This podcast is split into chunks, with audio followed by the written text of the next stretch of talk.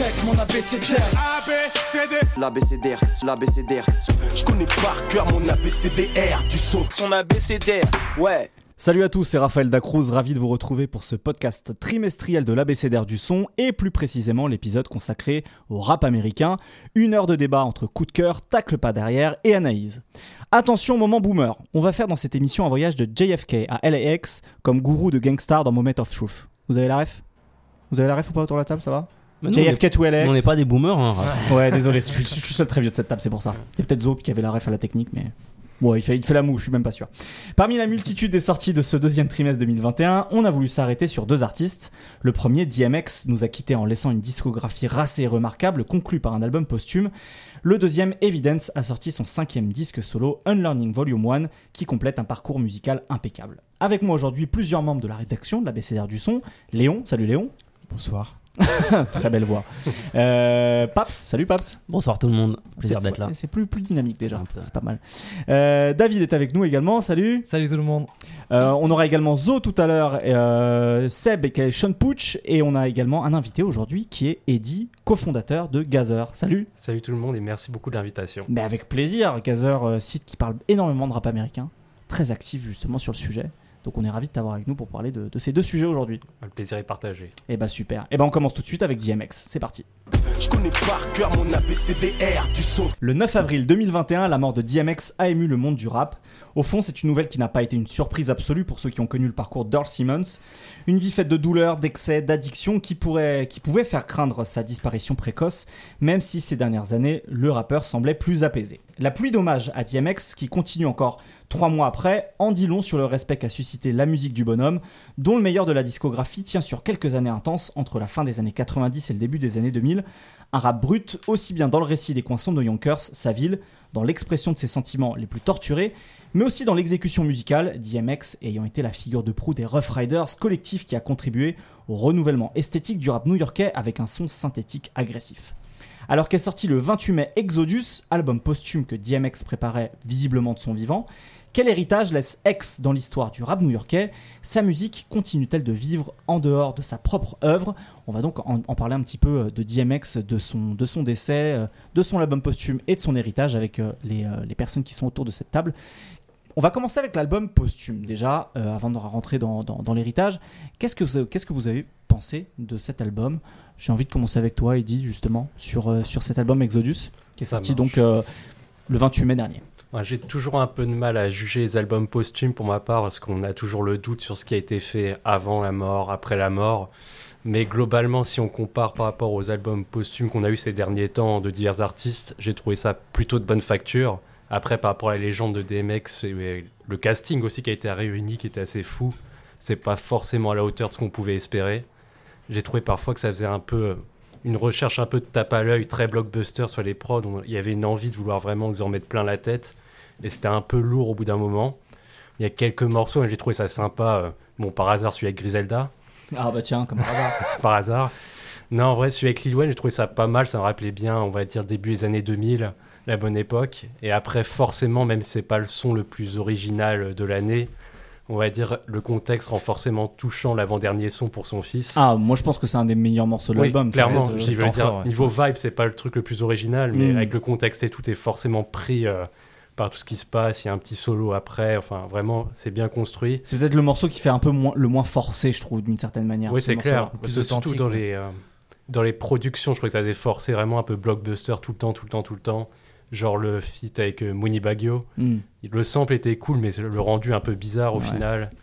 Mais globalement, bon, j'ai- j'aime pas trop tirer sur les albums posthumes, qu'on sait pas trop ce qui s'est passé, tout ça, mais on va dire j'étais plutôt, plutôt sympa comme écoute, à écouter comme ça. Ok. Messieurs autour de, de la table. euh, Bah, euh, enfin moi Eddie, je te, je te trouve, je te trouve très, euh, Lui, il va tirer. Lui. très, très gentil avec cet album-là. Enfin, je- j'entends tout ce que tu dis sur le fait que c'est, euh, respectueux euh, en termes du casting, etc. Et effectivement, bah, comme tu disais, euh, c'est difficile de, de, de voir qu'est-ce qui est fait du, qu'est-ce qui est fait du, de son vivant, qu'est-ce qui est fait après. Alors d'après Swissbiz, tout a été tout fait de a son été vivant. fait de son Tout- vivant. Bon, euh, j'ai envie de dire, c'est encore pire. hein.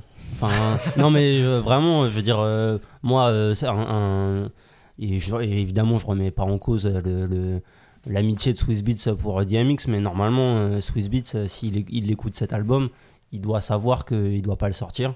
Que pour moi, cet album-là, c'est une tâche euh, sur, sur, sur la discographie et surtout de finir comme ça.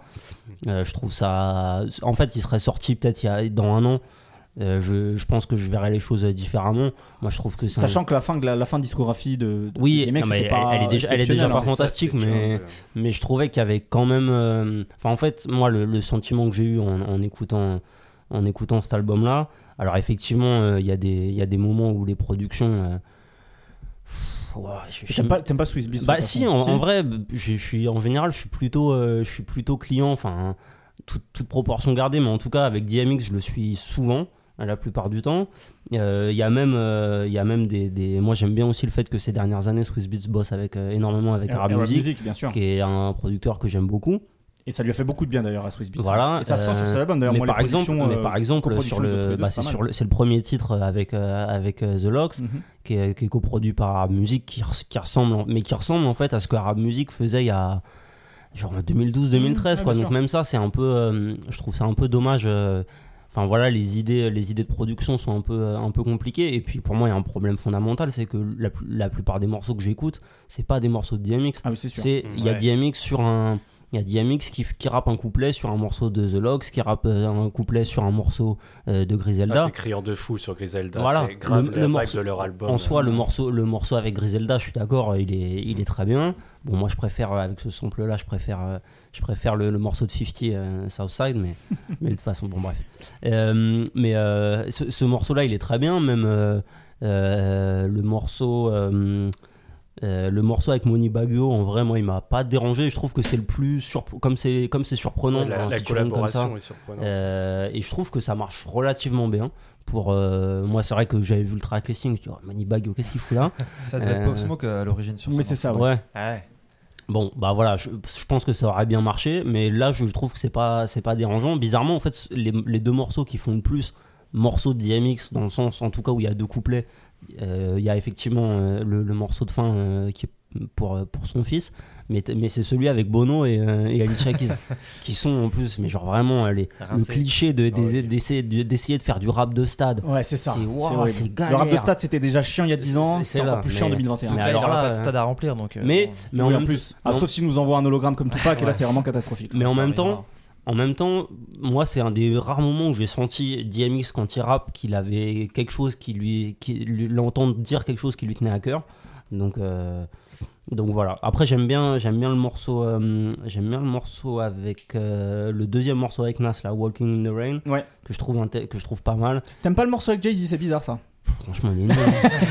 non, mais bon, au-delà de la performance de Jay-Z, qui est- mais, mais en fait, bon, ce ce morceau-là, c'est un morceau qui, qui, est, qui est assez vieux Ouais, déjà, parce que c'est un morceau que, que Swiss Beats avait joué euh, Dans un battle contre leur, Blaze. euh, voilà. Ouais. Euh, et à la- et à la- et à l'époque, il y avait Jadakis dessus aussi, il me semble. Ouais, tout à fait. Donc, euh, je crois que c'est un mo- c'est tout un morceau de l'époque qu'il a fait euh, quand il a sorti son album là, il y a quelques années. euh. Mhm.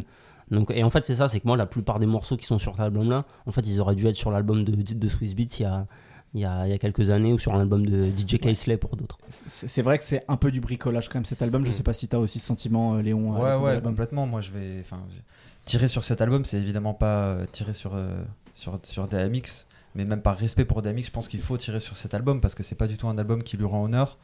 Et, euh, et, et je trouve, je suis d'accord avec Paps pour dire qu'en fait, souvent, on a l'impression que euh, c'est pas des sons de DMX, non seulement parce que c'est pas sa patte, mais surtout parce que c'est même pas des couplets en fait parfois. Ouais. Ouais. Et euh, le son avec Griselda, justement, qui, qui m'enthousiasmait vachement au début. Juste, en plus, DMX arrive en dernier, donc Ouais. euh, ils font monter la tension, on l'attend et tout. Et puis en fait, son C'est un peu, couplet, c'est un peu tous les morceaux d'ailleurs euh, Ouais. qui sont comme ça parce Ah que ouais. sur le morceau avec Nas et Jay-Z, c'est pareil. il Tu sens qu'ils ont, ils ont trouvé cette astuce Ouais. et qu'ils en ont abusé, mais ça marche pas du tout parce qu'en fait, ce Non. couplet, pour le coup, il aurait vraiment jamais dû sortir des studios. Et euh, moi, ça me fait de la peine parce que déjà, la, la- la fin de carrière de DMX, ce qui est sorti euh, en gros à partir de, de, de Grande Champ et après, c'est. Enfin, DMX petit à petit, il s'est transformé un petit peu en, en mème en fait. Mhm. C'est-à-dire qu'il a été plus connu pour. euh, phrases pour ses déclarations, pour ses frasques, pour le fait que voilà, il avait sa serre, il arrosait ses plantes, il avait, enfin, et, euh, et, et- et même dans son son, dans ses albums, ça devenait assez caricatural, c'est-à-dire que c'est quand même un, un rappeur qui est, euh, qui est hyper subtil normalement, qui a vraiment beaucoup de facettes différentes. Et euh, même si euh, ce qu'on retient, c'est évidemment le rappeur de stade, enfin pour le grand public, le rappeur de stade avec les, gros sifflets, la fête foraine et tout ça, mais en réalité, c'est un, rapport beaucoup plus complexe que ça. Et sur ses derniers albums, il y avait déjà une simplification de sa musique et il était réduit à ses gimmicks et réduit un peu à une caricature de lui-même. Et je trouve que sur cet album, bah, il y a vraiment plus que ça, quoi. Il y a vraiment, le, le squelette, quoi, de, de, de, de DMX. Enfin, sans, sans faire de, mauvais, de, de mauvaises métaphores, mais il n'y a, pas- il y a pas tout ce qui incarne normalement de la chair, musique quoi. de. Ouais, ça manque complètement de chair. Donc pour cette raison-là, moi j'ai trouvé que l'album était en fait triste, mais pas pour les raisons qu'on croit, quoi. David? Euh, moi, pareil, j'ai pas trop aimé cet album. Et surtout, tu parlais des couplets qui étaient, un- enfin, vous parliez des couplets qui étaient un peu cachés en fin de morceau. Moi, justement, j'ai l'impression que DMX, il est caché sur son propre, al- propre album. Quoi. Ouais, il y a tellement de featuring en fait euh, autour que oui, puis il arrive souvent en dernier. Alors, je sais pas si c'est pour faire euh, monter la tension ou pour masquer un peu les couplets un peu faiblards, des chutes, euh, je sais pas. Mais euh, ça, j'ai trouvé ça un peu triste aussi. Et j'ai trouvé vraiment ça. Alors, ça, je sais pas parce que j'ai pas trop suivi ces 4-5 dernières années, euh, l'actualité de près de DMX. Mais ça m'a choqué euh, sa voix, en fait, à quel point elle était transformée et euh, méconnaissable presque, en fait. Euh, puis je trouvais qu'il avait, il avait pas de souffle, il avait, il avait une diction où il mange les mots, c'est haché. Enfin, c'est. euh, Oui, alors que pour quelqu'un justement qui avait un, ouais. un flow très particulier déjà à Oui, l'époque, voilà, tu ouais. vois, à l'époque où il y avait la concurrence avec les Jay-Z, les Ja Rule, Ouais, voilà, il avait ça, un flow et une voix immédiatement reconnaissable avec du coffre. C'est vrai que d'un seul coup, euh, on sent que Justement, les, les- les épreuves de la vie, ses addictions et tout, c'est passé ça, par là c'est compliqué quoi. Et ju- justement, il avait un style qui repose énormément sur, sur l'énergie, sur la voix, etc. Et je trouve que là, il a un peu perdu, enfin, il avait déjà perdu son meilleur atout, quoi. Je trouve que c'était vraiment ouais, l'ombre de lui-même déjà par rapport, euh, par rapport aux albums des fin 90, Ah début ouais. 2000, quoi. Depuis, depuis 15 ans, c'est ce Depuis que 15 l'ombre ans, de, de- de lui-même, clairement. Euh, le plus important, je pense, pour DMX, maintenant, maintenant que malheureusement il, il nous a quittés, c'est un peu de, de, de, réévaluer un petit peu ou d'évaluer euh, sa, sa discographie. Qu'est-ce qui fait, d'après vous, euh, que, en- avec une discographie qui tient en tout cas sur des albums importants, peut-être sur quatre albums, de It's Dark and Hell Is Hot jusqu'à euh, jusqu'à The Great Depression, euh, puisqu'après à partir de Grand Champ, ça Oh, Grand Champ, c'est encore. euh, Ouais, correct ça- ça- encore. je trouve que c'est un peu compilation à tube, quoi, tu Ouais, vois. c'est- je trouve c'est que déjà, c'est- c'est déjà un tube, c'est déjà un album pour revenir, pour, euh, Ouais, pour Ouais. euh, être à la page. ouais, de- je trouve, de tu vois, je trouve que il y, a- il y a des trucs efficaces, hein, genre Galil on the Floor, etc. Ouais, mais ouais. je trouve que, et puis évidemment What a Who Dat, Ouais, mais, Who Dat aussi, ouais. mais je trouve, tu vois que ça, il Oui, y a moins la personnalité, tu vois, la subtilité dont parlait Léon tout à l'heure. C'est-à-dire que derrière, derrière le, derrière les aboiements, derrière la, la- la grosse chaîne, bien, bien collé au cou, tu vois, de, de, de, de- de DMX et le, et le crâne rasé, tu vois. Il y avait le truc où il y avait de la subtilité sur les émotions, sur le fait de, parler de, toutes les choses qui l'ont torturé, de, ses envies de rédemption aussi, tu vois. J'ai l'impression que ça tient sur surtout quatre albums et qu'après ça, ça- commence à se compliquer un petit peu. Est-ce que d'après vous, il a laissé un héritage justement important à, travers sa discographie? Est-ce qu'il y, a- des traces de la musique de DMX qui a continué à perdurer euh, en dehors de sa propre discographie ensuite dans le rap américain? Bah, enfin moi ça me semble, euh, ça me semble évident. euh, ne serait-ce que hum, au-delà de, au-delà de la musique, au-delà de- des albums, au-delà des morceaux, il y a, euh, il y a, y y a une approche en fait. Il y a le, il y a la, il y a la possibilité. Alors ça, ça pas été le seul, mais, mais de pouvoir être à la fois, ce qu'on disait, cette subtilité-là, d'être à la fois une espèce de caricature de de, de, de, de gangster, euh, être à la fois hypersensible, etc. Cette, cet éventail, cet éventail-là, c'est un truc qu'on retrouve, euh, qu'on retrouve chez tous les rappeurs euh, encore plus actuellement en fait. Ce côté à la fois, je peux être, je peux faire un truc hyper goon et un truc et une, chanson un petit peu, voilà, où, où je parle de, où je parle de mes potes disparus, etc. Tout ce que font des mecs à Chicago, par exemple, des Polo G et compagnie. Alors la- l'affiliation est pas directe, loin de là, mais je pense que que, DMX fait partie des artistes qui ont permis, cette, euh, qui ont, par- qui ont permis euh, d'élargir l'éventail euh, l'éventail d'un rappeur. Après, sur la discographie, enfin, en fait, comme je dis, la question elle se pose même pas. Un, album Is Dark and Is Hot, c'est un classique maintenant, ce sera dans, ce sera, ce sera dans 40 ans. C'est des, des disques majeurs qui marquent, qui marquent, qui marquent l'époque où ils sont sortis et qui marquent le genre. Euh, parce que c'est une, euh, une, une borne dans, dans le dans l'histoire du rap en fait en termes de production en termes de en termes de flow. C'est un, un album qui est à la croisée de plein de chemins. Et, je pense que c'est ça aussi la la force de DMX c'est d'avoir réussi à, em- à emmener euh, à emmener le rap aussi dans les années 2000 avec avec un certain nombre d'intentions Euh, c'est-à-dire à la fois en montrant que c'était possible d'aller chercher un succès mainstream tout en reste tout en gardant j'aime pas le terme mais une authenticité en tout cas un, un- sens du réel. Euh, et, ça et ça pour moi c'est son c'est son plus grand héritage au-delà de sa au-delà de sa musique. C'est euh, moi il y a une y a une il y a une phase qui m'a marqué là dans dans l'album posthume. C'est un moment il dit il dit my word st- my, my word gonna stay fuck my name. C'est archi fort c'est archi fort c'est qu'il dit voilà on oublie la discographie etc ce qui est important c'est ce que j'ai fait c'est ce que j'ai été c'est ce que ce que j'ai communiqué.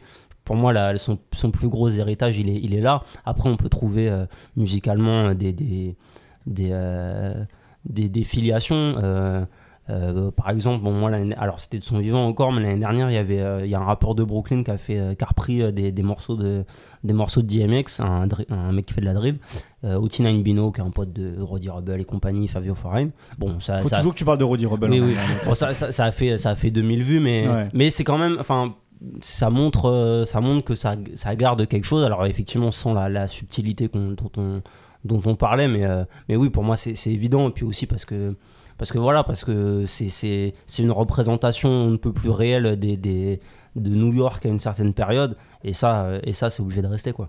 Tu penses toi aussi que la, la, la, musique de DMX a, a laissé une empreinte, Eddie, justement sur, euh, Moi, sur américain surtout envie de parler d'influence sur des artistes, on va dire, plus récents. Bon, il y a certains basés sur leur musique, mais aussi sur ce qu'ils ont dit. Ils ont avoué que c'était vraiment une influence. Je pense notamment à Denzel Curry, qui on a vraiment retrouvé l'énergie, l'énergie. Surtout au début, c'était vraiment full énergie. Ça a, ça a récupéré un peu ce qu'on avait chez DMX au début.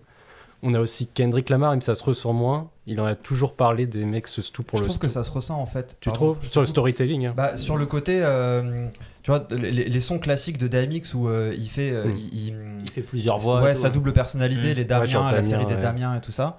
Et ben, euh, c'est un truc qu'on retrouve chez Kendrick. Ouais, j'ai Good Kid, l'impression. Made City. Le côté, ouais, je, suis, je, je me débat entre mon, mon- mon- le- l'ange et le diable, entre le bien et le mal, etc. Et je suis introspectif et je fais part de ce débat-là.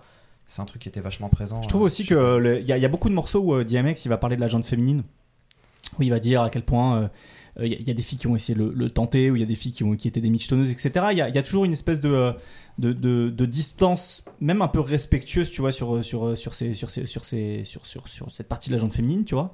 Et j'ai l'impression qu'un morceau comme Sherain, tu vois, dans, chez, chez, chez Kendrick, tu vois, donc là, le, le morceau qui ouvre Good Kid Mad City, un peu ce truc-là aussi, tu vois.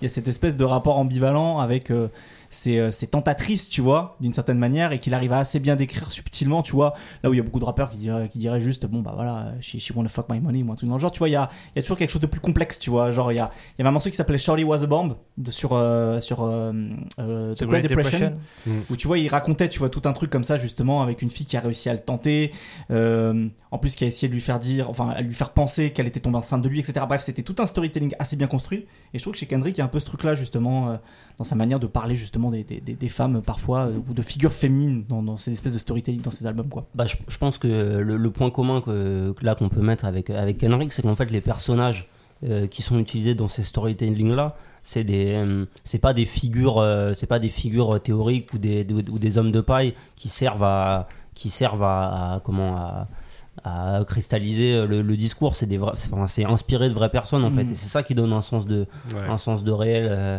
un sens de réel et du coup de même si euh, what, what these bitches want il y a quand même euh, c'est des bitches mais elles sont humaines quand même bah elles ont tous un prénom elles ont Voilà. tous un prénom déjà ont non, mais elles- elles Et il y en a il y en a prénom. 20 il y en a 20 en plus elles ont un prénom elles ont un putain tu peux tu peux imaginer euh, qu'elles ont un taf euh, c'est c'est à dire que c'est et c'est sens pour moi c'est ce sens du réel là de, de DMX qui est super important et c'est vrai qu'avec euh, avec Kendrick Lamar euh, c'est c'est évident Et- après, c'était vraiment les deux gros artistes Ouais. qui me revenaient sur leur carrière, mais après, on a vu un tas de clins d'œil chez un tas d'artistes. Je pense notamment, par exemple, le, le son qui avait fait péter Tyler, the Creator en solo, Yonkers.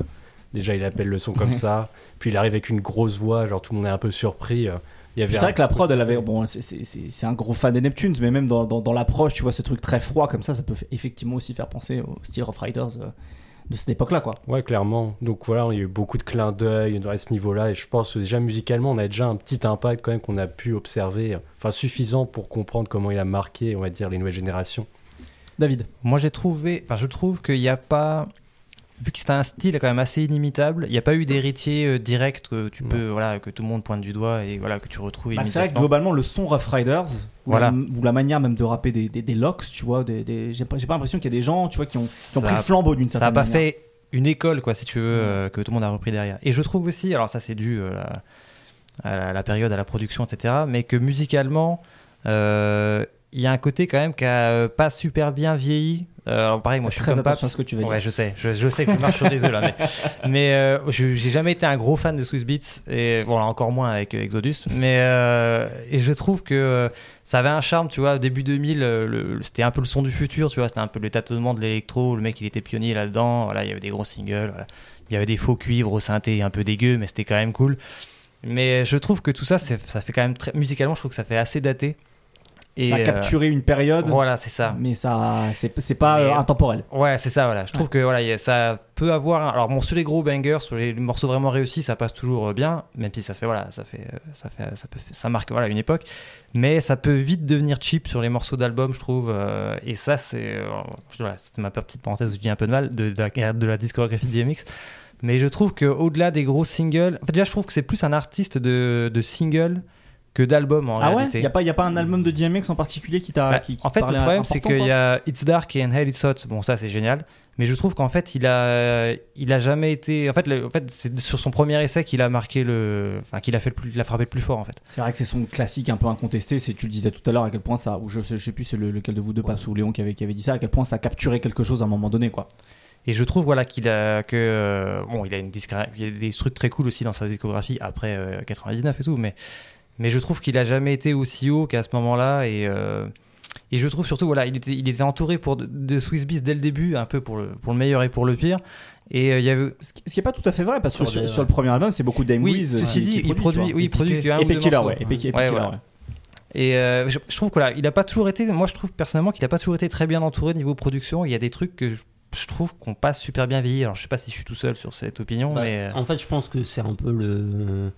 Le- ce qu'on disait, c'est qu'en fait, à, à cette fin des années 90, ça devient un peu. C'est le, c'est le, c'est le golden boy euh, de l'industrie. C'est que tout ce qui touche, il fait deux albums en un Ouais. an. Euh, c'est un, succès, c'est un succès énorme et tout. Donc, en fait, je pense que. Euh, voilà, un peu tout le monde a, a- a projeté, euh, a projeté plein de trucs euh, sur, sur lui parce que c'est un artiste qui a, qui a été longtemps en développement, Oui. enfin, en développement, pas en maison de disques, etc. Mais qui a Ah mis oui, du son premier maxi ça date de 92 je crois. voilà, qui a mis du temps à Born trouver, euh, qui a mis du temps à trouver, euh, en fait, à trouver le moment où, où ça, où, où ça marchait, euh, à rencontrer, parce qu'en fait, un artiste comme ça, qui, qui a un- on l'a dit, qui a un style inim- inimitable, donc forcément, qui a pas de d'héritier direct, euh, comme par exemple pourrait euh, euh, en avoir un Lil Wayne par exemple, oui, voilà, c'est que ouais. imiter DMX, on- tu vas tout de suite tomber dans la caricature parce que tu vas perdre euh, ce- cette, cette, euh, cette sensibilité, cette nuance dont on, dont on parlait. Mais, euh, mais, euh, mais voilà, et je pense qu'il a, il a tout de suite. Euh, Is Dark and Hot, c'est la matrice du, c'est Ouais. la matrice de ce qu'il fait. Euh, et en fait, effectivement, on l'associe à, à, à Swiss Beats parce que c'est Swiss Beats qui fait Rough Rider Anthem, mais quasiment tout le reste de, Oui, de, de l'album, c'est Dem Gris C'est plus le deuxième en fait qui Oui, marqué c'est le deuxième. ouais. C'est le deuxième. Et, euh, et, et je pense qu'en fait, il, s'est tout de suite, il a tout de suite eu euh, cette euh, nécessité. Il a eu un, un statut tellement immense, passé de, de, euh, du rappeur qui est chaud, où tout le monde dit qu'il va péter, mais qui reste dans la rue sur les mixtapes, c'est les DJ qui en parlent, à euh, superstar international qui remplace Tupac. C'est le, le- la marche, elle est, la marche, Ouais. elle est haute, quoi. Et, et c'est pas une marche qui aide à qui aide à, à- à de la recherche musicale un peu pointue. Après, je trouve qu'il y a quand même sur justement, moi, j'étais pas d'accord sur le fait que tu dises pas que, que tu dises que c'était pas un, rappeur d'album. Pour moi, justement, DMX, ce qui est super intéressant, c'est que dans chaque album, derrière les énormes singles, tu vas avoir euh, l'album cut un peu, euh, un peu caché que, que tu vas pouvoir trouver, euh, qui, va, qui va te parler dans C'est un c'est aussi un, rappeur d'album, c'est un, c'est un rappeur qui, qui, qui, qui donne une importance très importante au séquençage de ses albums, ce, qui est, ce, qui est assez rare, ce qui est assez rare finalement. Et, euh, et pareil, moi, sur la, la production de Swiss Beats, c'est vrai qu'elle a un peu mal vieilli sur certains côtés. Moi, je trouve que ça marche avec DMX parce que parce qu'en fait, c'est une traduction sonore du, du conflit que t'entends, euh, de conflit que, que Mm. DMX raconte. Ce conflit-là entre euh, entre euh, voilà le gars qui veut te le gars qui veut te qui veut te qui veut te ra- raqueter celui qui celui qui est rongé par les remords l'ange les démons etc et bah c'est manifesté par ce son très synthétique qu'on disait de, de Swiss Beats et la voix de DMX qui est on ne peut plus euh, euh, organique, enfin voilà, c'est c'est- c'est humain, c'est il y a des variations de, de voix hyper euh, hyper hyper subtiles, il y a des euh, Ouais, même dans sa manière de rapper, parfois il En fait. termes rythmiques- nanana, en termes rythmiques, c'est hyper, Il te raconte euh, des trucs, tu vois, comme ça. euh, c'est- rappé, mais à la fois t'as l'impression qu'il te parle, etc. Mm. Et c'est ce et, et pour moi les, les productions de Swiss Beats, elles ont c'est un- c'est une rencontre en fait, c'est un moment de c'est un moment de génie euh, un peu alors je sais pas si c'est inintentionnel, mais en tout cas c'est un moment de qui, qui est c'est deux droites qui se croisent en fait dans le dans Ouais. l'univers et c'est pas possible c'est pas possible autre part. Mais euh, et, pour moi c'est ça qui donne la, la force de, de- des albums aussi, c'est que t'as un côté euh, t'as un côté t'as une t'as une urgence et t'as un côté un peu euh, ouais en fait c'est c'est maintenant c'est maintenant que ça se passe c'est des morceaux qui qui, qui Ça sort des tripes. qui, qui- Ouais, qui viscéral des tripes tout, ouais. qui parlent de qui parlent de la vie qui parlent de la mort qui parlent de tout en même temps et c'est très c'est c'est c'est au-delà des singles c'est c'est un artiste qui est faut l'encaisser quoi faut Ouais. l'encaisser faut le faut prendre le temps de trouver la subtilité C'est sûr, quand on écoute hein, des morceaux comme Sleeping ou Coming, euh, Coming From, par exemple. et encore, Sleeping, ça, ça- c'est quand même un morceau un peu, un peu plus. Euh, il, est, il, est, il est construit. Oui, oui, bien il sûr. je il, y a un, refrain. Y a... Ce que je veux dire, c'est qu'au-delà du fait que ça a été un refrain, c'est un morceau, enfin c'est un morceau d'album pour le coup. Tu vois, Ouais. c'est un deep, comme ils disent, un deep cut. Tu vois, Ouais, d'une certaine ouais. manière. Tu vois, c'est introspectif, c'est biographique, euh, voilà quoi. Non, c'est clair. Bah, c'est, enfin voilà. Et, et pour moi, c'est vraiment ça. DMX, c'est, aussi un, c'est aussi un rappeur de mixtape qui est sur plein de, qui est sur plein de mixtapes, qui est sur plein de, qui est sur C'était ah, la grande époque des mixtapes de, DJ Quick, de. Flex, etc. ouais. de toute cette période-là où en fait, euh, il y, a, plein de trucs à, trouver un petit peu partout et. euh, et pour moi, son héritage, il est là aussi. Il est dans une certaine manière de, concevoir, de concevoir le rap, c'est-à-dire de donner 100% à chaque fois. Et moi, j'ai pas, j'ai pas de souvenir de, de featuring de DMX, en tout cas dans sa grande période, où euh, tu sens qu'il y allait les mains dans les poches euh, en studio. Il a quand même fait un featuring avec Eminem et Obi Trice qui s'appelait Go to Sleep, qui était un je morceau. euh. Sur c'était- l'album de Ah, Beatrice, mais non C'était pas sur euh, l'album d'Obi Trice, c'était sur la. Je crois que c'était sur la bande originale de Cradle to the Grave. Ouais. Donc le film où il y a. euh, Jet Li je, alors je sais plus si c'est Jet Li ou Li, Steven Seagal. Je sais plus c'est l'un ou l'autre Oh, dans lequel jouait DMX. Donc bon. Je pensais pas comparer à Steven Seagal dans ce, dans ce podcast. C'est un gros nanar. Mais par contre, il y a ce morceau-là avec sur une sur une prod d'Eminem qui vaut ce qu'elle vaut. Mais euh, bah, DMX, t'as comme en face de lui Eminem qui est au top de son game à ce moment-là. Bah t'as l'intensité de DMX qui est là et euh, qui, qui fait son qui fait son effet à chaque Ouais, fois. quoi. qui fait le refrain, Ouais. je me souviens. En fait, c'est ça qui est sa force. Et je trouve que c'est pas forcément ni le plus technique, ni euh, le plus grand lyriciste. Mais il dégage tellement une force et. euh, je trouve que c'est un des rares. Enfin, il y a très peu de rappeurs qui, dégagent une telle force, un tel truc viscéral, en fait, une, une telle, une telle hargne, quoi. euh. Mais Bah, Il y, a- y y quelques années, il y avait eu ça. Il y avait eu un mec qui s'est amusé à faire euh, le euh, euh, un classement des rappeurs par le nombre de mots qu'ils utilisent. Ouais. DMX Ouais. était le plus bas. Ah ouais, ouais. Et pourtant, Mais- j'ai- et, pour- mais- et pourtant, c'est celui qui en très peu de mots finalement Oui, arrive te à, à- plein de à- choses. à toucher la corde sensible, quoi, tu vois. Justement, moi, pour moi, ça fait partie des choses qu'il a apportées. Pa- Parce que c'est impossible de toute façon qu'un. Même s'il n'a pas d'héritier direct facilement identifiable, c'est impossible qu'un mec qui a, qui a à ce point vendu et qui a été aussi populaire n'ait- pas laissé une, une influence quelque Mhm. part. Et pour moi, il y a évidemment. le- Enfin. C'est d'une part un rappeur qui a fait la transition entre la fin des années 90 et le début des années 2000 parce que le son synthétique de Swiss Beats, parce que c'est aussi un des premiers rappeurs qui, euh, qui a été à ce point dans l'introspection, dans la vulnérabilité, dans... euh, Avant quand même le rap c'était... euh, En 98 c'est Bad Boy, c'est vraiment... on refoule tout quoi, on est invincible. Alors que lui c'est le retour du refoulé, il y a toutes les pulsions qui s'expriment, et là il a ouvert une brèche, mais il y a aussi ce côté très oral. Et euh, moi, ça, euh, euh, ça me rappelle à chaque fois une, citation de Kazé dans une interview où elle dit qu'elle aime bien le rap parce que, alors elle parle de la France et de la culture très littéraire de la France.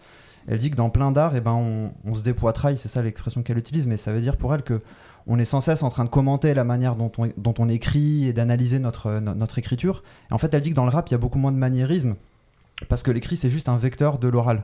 Et en fait, chez DMX, il y a ça à fond. C'est-à-dire que si tu lis, tu vas sur Rap Genius, tu lis les textes de, de DMX. Moi, par exemple, un de mes sons préférés de DMX, c'est Who- c'est Who We Be- bien sûr. sur, euh, sur The Great Depression. Bien sûr. Et tu, tu, tu lis, tu lis euh, les lyrics de son, c'est nul pas- en fait. c'est- ouais, c'est c'est pas de mots, c'est pas. suite de mots, il n'y a Ouais. même pas de phrase, il n'y a même pas de verbe, c'est une suite de mots, à part dans le refrain. Mhm. Et en fait, quand tu l'entends, c'est incroyable. Et il y a vraiment cette dimension orale. Ce qui te balance les mots à la gueule avec sa, Ouais, sa, ouais. sa voix euh, percutante sur ce morceau, puis qui est très rock. Et, qu'on retrouve. Et alors, je sais pas exactement quel est le rôle de Swiss Beats là-dedans, parce qu'il y a des ponts entre le sud et, et New York et Swiss Beats. Il est de l'Atlanta et il y a sans doute des, des choses qui se font, mais c'est un truc qu'on retrouve dans le, dans le rap du sud. Mhm. Ce côté très oral et ce caractère très, euh, très minimaliste de, de l'écriture. Et c'est marrant parce qu'on parlait de minimaliste et de, de peu de, mots, de peu de mots employés. Mais là, en me refaisant un petit peu toute la discographie, euh, à part les, les deux, les deux derniers, Euh, j'ai remarqué, il dit, je trouve j'ai l'impression qu'il place Suck My Dick dans absolument tous les couplets de tous les refrains, de tous les tubes. Je me suis dit, mais comment c'est possible? Il fait des tubes, le mec, il place euh, des Mais c'est sur incroyable parce que même dans, ses, même dans plus gros tubes, je crois que c'est dans Party Up qui dit euh, All I Feel Is Pain ou un truc comme ça. Mhm. Même dans ses plus gros tubes, en fait, il, c'est le même quoi. Il se compromet jamais, c'est Ouais, c'est ouais. assez incroyable. Clairement. Bon, et ben merci beaucoup. À moi que tu as quelque chose à ajouter Non, sur ouais, bon, l'héritage on a fait le euh, ouais, des ça, DMX. Tu vois ce que, ce que disait, euh, pour revenir, pour faire la boucle là, Mhm. sur le sur l'album euh, Exodus, ce que disait Léon sur, euh, sur l'économie de mots, sur le, le côté oral. En fait, euh, moi, dans, quand je, le, le, le featuring avec Griselda, moi, en fait, je pense qu'il lui aurait le mieux allé, c'est de, c'est de faire un truc euh, comme euh, sur, sur les albums de Griselda, il y a souvent des interludes euh, en spoken word avec, Ouais. euh, comment elle s'appelle? Euh, Kisha Plum ou un truc Oui, comme ça. elle, elle est poète, elle. Voilà. peut- Et ben en fait, Ouais. pour moi, c'est c'est vachement, c'est en fait, ça aurait été quelque chose de beaucoup plus adapté à ce qu'est DMX aujourd'hui. On aurait déjà, on aurait été beaucoup moins regardant sur la qualité des couplets. Et en fait, ça aurait laissé beaucoup plus de place à, à une voix qui est certes qui est éraillée, c'est vrai que, qui, est, qui est pas reconnaissable, mais qui justement porte tout- toutes ces années-là, tout, toute, euh, toute cette fatigue, etc. Oui, et qui- part, c'est touchant aussi. et qui est quand mais- même ouais. qui reste quand même une voix euh, une voix qui, qui dit quelque chose en fait qui dit quelque chose d'elle-même et je pense que ça aurait peut-être gagné à ça aurait peut-être gagné à, à aller plus dans cette direction là travailler autrement. ouais. je, je pense que Mm. Swiss Beat c'était pas son Et c'est marrant que tu dis ça parce que je me souviens d'un album de, de, de IDK qui s'appelle Easy Real dans lequel en fait DMX joue juste une interlude où il joue le rôle d'un espèce de pasteur qui, baptise et, euh, et c'était parfait ce rôle tu vois dans ce truc là avec sa, avec sa voix comme on le disait très puissante tu vois très, très interpellante tu vois en train de faire le, le- pasteur qui est en train de, de, euh, de baptiser quelqu'un. Donc je pense qu'effectivement ça va un peu dans le sens que de ce que tu disais. Merci beaucoup messieurs d'avoir euh, contribué à ce, à ce débat sur DMX et, la trace qu'il a laissée euh, évidemment paix à son âme. C'est un grand artiste qui nous a quittés. On va passer à, certains coups de cœur avant de passer au, deuxième thème de ce podcast. Et je propose qu'on commence avec notre invité Eddie de, de, Gazer Parle-nous justement d'un artiste, d'un disque peut-être que tu as beaucoup aimé sur ces trois derniers mois de rap américain. Bon, je vais faire un peu le snob à la gazeur, mais Ah, forcément, c'est pour la. Je suis allé chercher loin un peu, mais bon, pour faire simple, j'ai parlé d'un artiste qui s'appelle RXK Nephew, qui est monté, on va dire, ces derniers mois. On va dire, pour la petite histoire, j'ai eu un premier coup de cœur il y a six mois d'un artiste qui s'appelle RX Papi, du coup, qui est vraiment monté en flèche, et il y a toujours eu un peu dans son sillage ce RXK Nephew avec qui il n'a pas de lien de famille, qui est un peu son meilleur ami. euh, Enfin, ça s'embrouille, ça revient, s'embrouille. Et J'aime beaucoup ces artistes parce qu'il y a vraiment zéro prise de tête, zéro cohérence aussi dans leur musique. Ils partent dans tous les délires possibles. Il y a de la cloud, de la trap, du gangsta rap, de East Coast. Et même leurs paroles, c'est insensé. Ils disent conneries sur conneries. Ils se font euh, shoot sur les réseaux à chaque fois. Enfin, c'est un cirque sans nom. Et RX Papi, bah, j'ai toujours senti un potentiel, mais RX je l'ai toujours vu plutôt comme celui qu'on allait voir comme euh, le pote de RX Papi, en fait. Et c'est devenu mon coup de cœur. Au final, il a sorti un album où il a pris tout le monde à contre-pied, qui s'appelle Scissorman Activated. Et vraiment allé loin parce qu'il a sorti en fait sur un label new-yorkais qui fait que l'électro. C'est Ayton Records, quelque chose comme ça, il me semble. Et en gros, bref, quand il a annoncé l'album, tout le monde s'est dit, ouais, c'est quoi ce délire? Qu'est-ce qu'il a fait label euh, new-yorkais qui fait de l'électro et tout? Et vraiment aller au bout des choses, parce que du coup, les producteurs sont les artistes de ce label qui font plutôt de l'électro. Il y a Color Plus. Bon, il a cherché un peu dans le rap, il y a Black Noise qui collabore souvent avec Danny Brown, Earl Switcher, tout ça. Donc, c'est déjà intéressant au niveau collab. Et du coup, bah, il n'a pas manqué parce qu'il nous a vachement surpris. Cet album qui fait déjà plus de 16 sons, ça peut être inquiétant sur ce genre-là. Il est vraiment dans tous les styles possibles. T'as des trucs, c'est limite électro, trucs qui vont plus gangsta. Il va vraiment sur tous les registres possibles de rap, je pense. Mais comme il a un, gros charisme, une grosse personnalité, au final, même dans tous les genres, il y a un fil rouge un peu sur tout l'album parce que c'est sa personnalité qui passe avant tout, en fait. Peu importe les prods, genre sa voix, son intensité, ce qu'il va raconter. Et du coup, il te prend du début à la fin, peu importe les changements d'ambiance. Et là, c'est là où il est très fort. Vraiment, il m'a surpris, où il peut aller un peu n'importe où. Et je pense qu'il a plu à beaucoup de monde déjà cet album, s'il a fait parler de lui d'ailleurs. Même si niveau fit, il est resté sobre, il a juste invité RX Papi dessus. Et c'est assez. Famille, quoi. Ouais, voilà, c'est ça. Enfin, la famille euh, à mi-temps. Des fois, c'est plus insulte et tout. Mais... Alterné, quoi. ouais, c'est ça. Mais je pense que c'est quelqu'un qui a beaucoup d'avenir, même s'il est un peu foufou, mais ça fait partie du personnage. S'il a prouvé qu'il pouvait aller un peu partout. Et des fois, j'ai envie de dire, c'est presque ceux, sans vouloir comparer le style musical, mais dans la mentalité, qui me rappellent le plus les Gucci Mane de l'époque.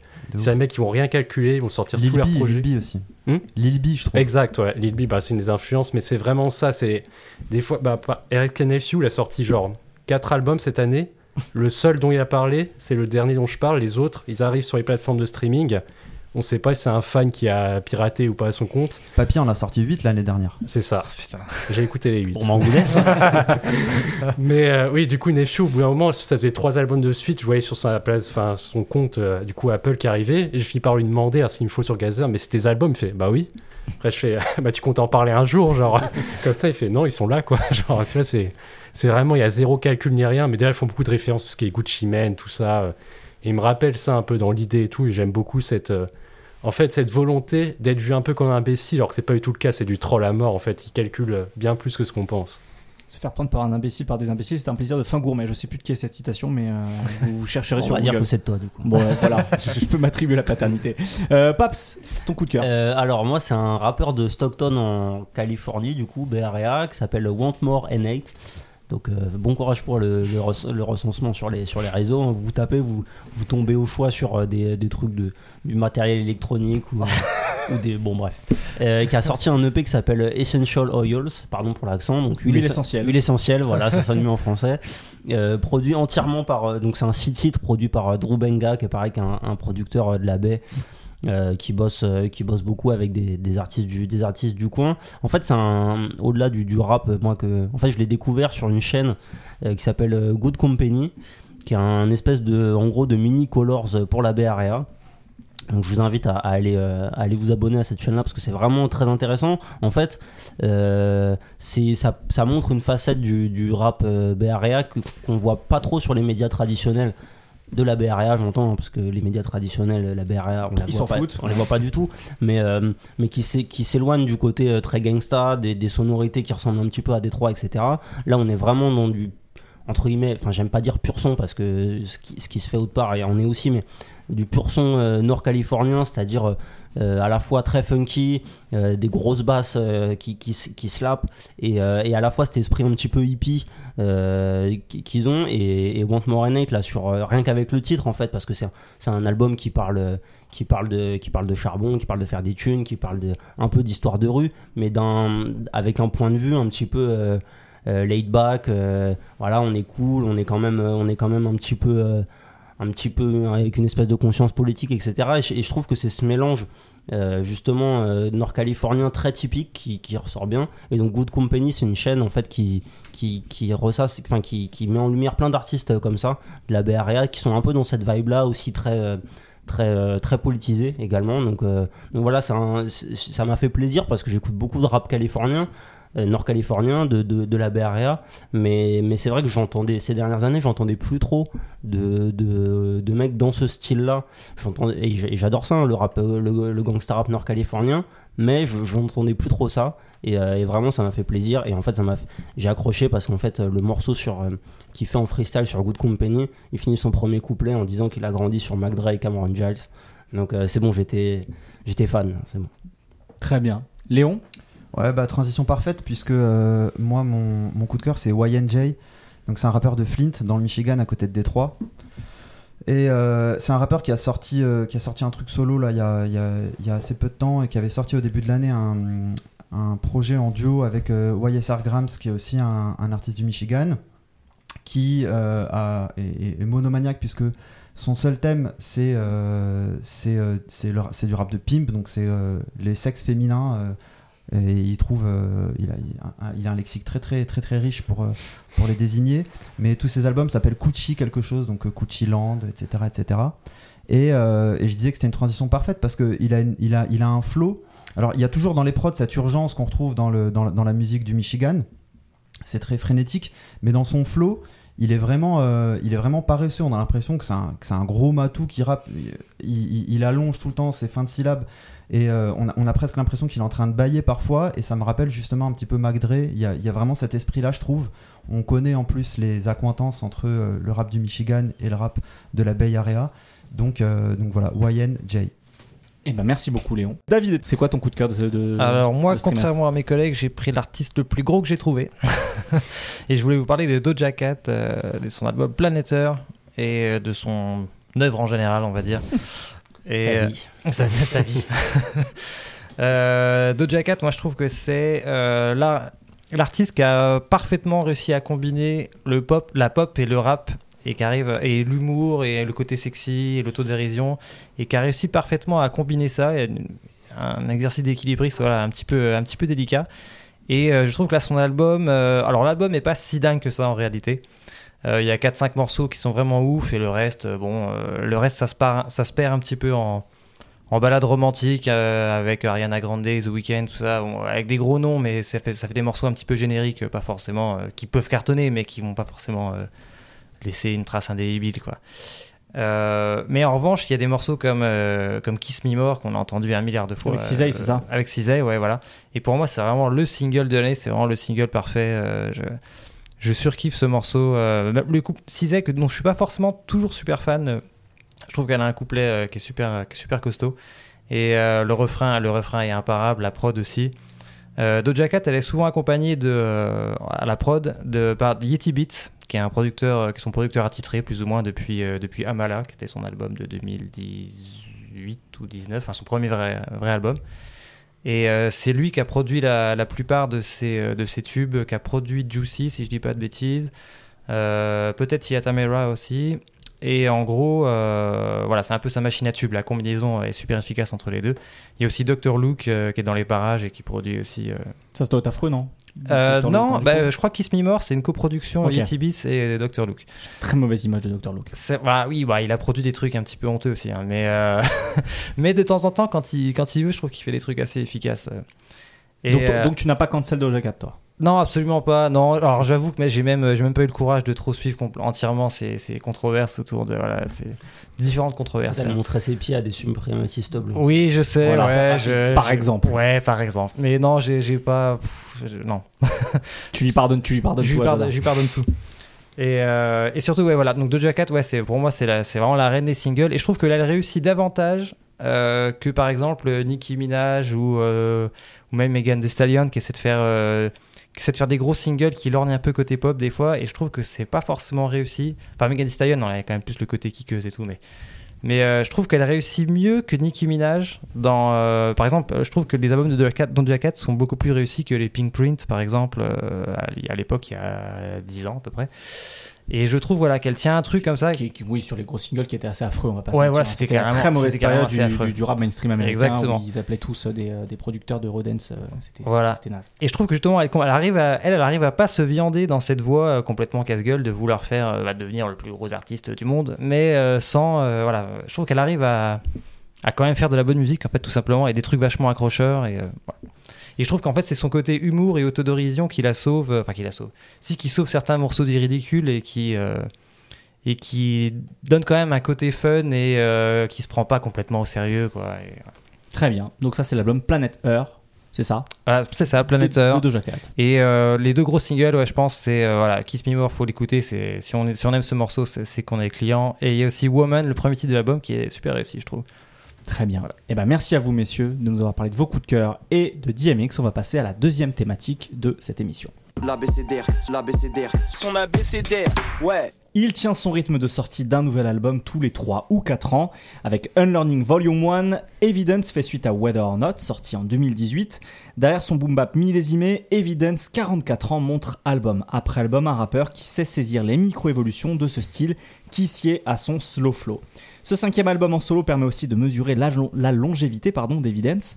En près d'un quart de siècle d'une carrière débutée avec les Dilated Peoples, Eve est devenue une figure respectée aux États-Unis comme en Europe, presque la dernière icône de la scène left coast, ce sérail de backpacker californien qui a porté le flambeau du son new-yorkais des années 1990. Que dit Unlearning d'Evidence, son identité musicale et ses évolutions, et comment expliquer cette longévité du rappeur de Venice Beach? Pour ce débat, euh, il y a deux personnes qui nous ont rejoints. C'est Zo. Salut Zo. Salut, Comment ça va? Ah, tranquille, Ravi de t'avoir avec nous pour parler d'Evidence. Je sais que tu es un, un grand amateur de. tout à fait, de euh, c'est quoi déjà son prénom? Michael Michael Peretta. c'est ça. Michael Peretta. Et euh, Seb et Sean Pooch. Salut à tous. Tout va bien? Bah, ça va très bien. Et puis. Eddie de Gazer est toujours avec nous. Toujours présent. Euh, alors messieurs, qu'est-ce que vous avez pensé de ce unlearning justement et qu'est-ce que ça dit d'Evidence et de son évolution justement? Qui, euh, qui veut prendre la parole à ce sujet? Parmi les deux, les deux qui nous ont rejoints, Seb ou, euh, ou Zo. Vas-y, Seb, vas-y, vas-y, après. Vas-y. Euh, moi, c'est un album sur lequel je réfléchis encore parce qu'il est sorti il n'y a pas très longtemps. Et euh, je pense qu'il me faut encore un peu plus d'écoute. Euh, Te cherche pas d'excuses parce que t'arrives pas à trouver d'arguments. euh. Non, mais ça va arriver, attention. Euh, je dis ça parce que euh, je, je me pose la question encore de est-ce que j'aime l'album euh, ou est-ce que j'aime les intentions Euh, Parce qu'en fait, je suis très touché par euh, en fait, le caractère d'Evidence. Il y a une forme dans l'album, je trouve, de recherche de soi, de recherche de réinvention, Complètement. de recherche de créativité. Bah, qui- c'est c'est la fameuse euh, intro euh, de, avec l'interlude enfin, l'interview de Royce de Five Nine où il dit que justement il faut être capable de parfois désapprendre justement pour en savoir un peu plus sur soi-même en quelque Totalement. sorte quoi. Et en fait, moi, c'est des sujets, de grandes thématiques, donc je suis hyper friand en fait. Euh, le dernier morceau, je crois, c'est Where Do We Go From Here? Qui est euh, en fait le premier morceau qui a dessiné tout l'arc de l'album, euh, qu'il avait déjà enregistré depuis pas mal de temps. Et en fait, c'est un album sur lequel je me questionne tout simplement à savoir euh, est-ce que si je préfère pas les intentions ou juste euh, est-ce que c'est un bon album.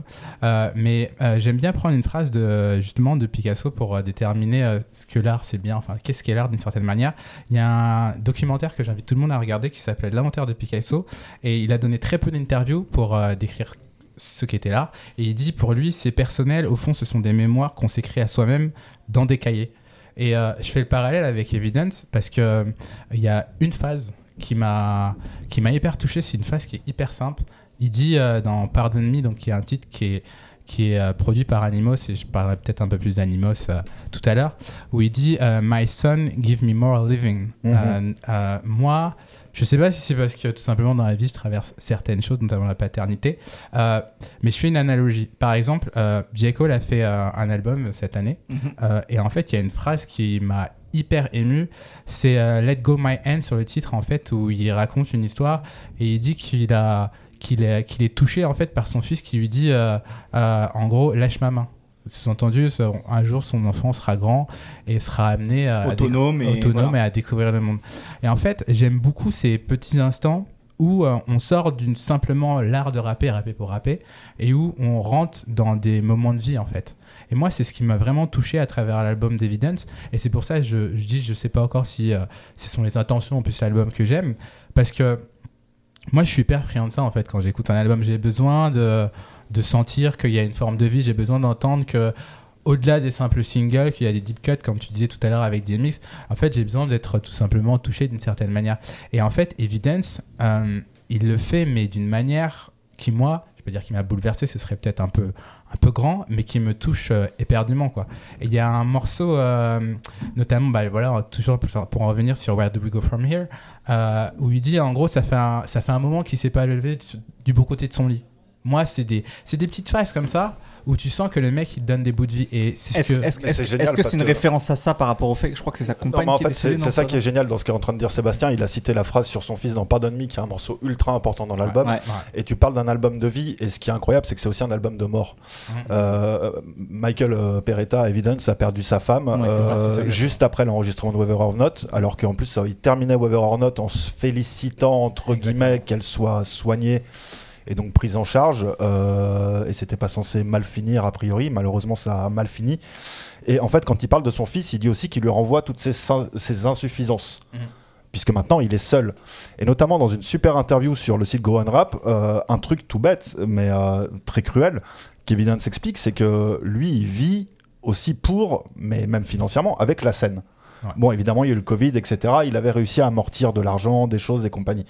Mais en vérité, quand tu deviens père seul, comment tu tournes dans le monde entier, mec Mm. Tu vois Mm. Et il se retrouve en fait avec ce- ce- Enzo, c'est le nom de l'enfant, Mm. il s'appelle Enzo. Il se retrouve avec Enzo, ce gamin, euh, qui lui donne toute cette vitalité. Et à l'inverse, il se retrouve avec cette absence totale de sa femme. Et un truc qu'il faut comprendre chez Evidence, et c'est très cruel ce que je vais dire, c'est que quand il a inventé le personnage du Weatherman, c'est le moment où sa mère meurt d'un cancer. Sa mère qui est passionnée de photographie, Evidence, qui perpétue cet héritage d'ailleurs à travers la photographie. Et je pense qu'il est en train de se passer un peu la même chose. Et ce qui s'est passé en fait avec Evidence sur cet album, c'est qu'il y a eu plusieurs déclics.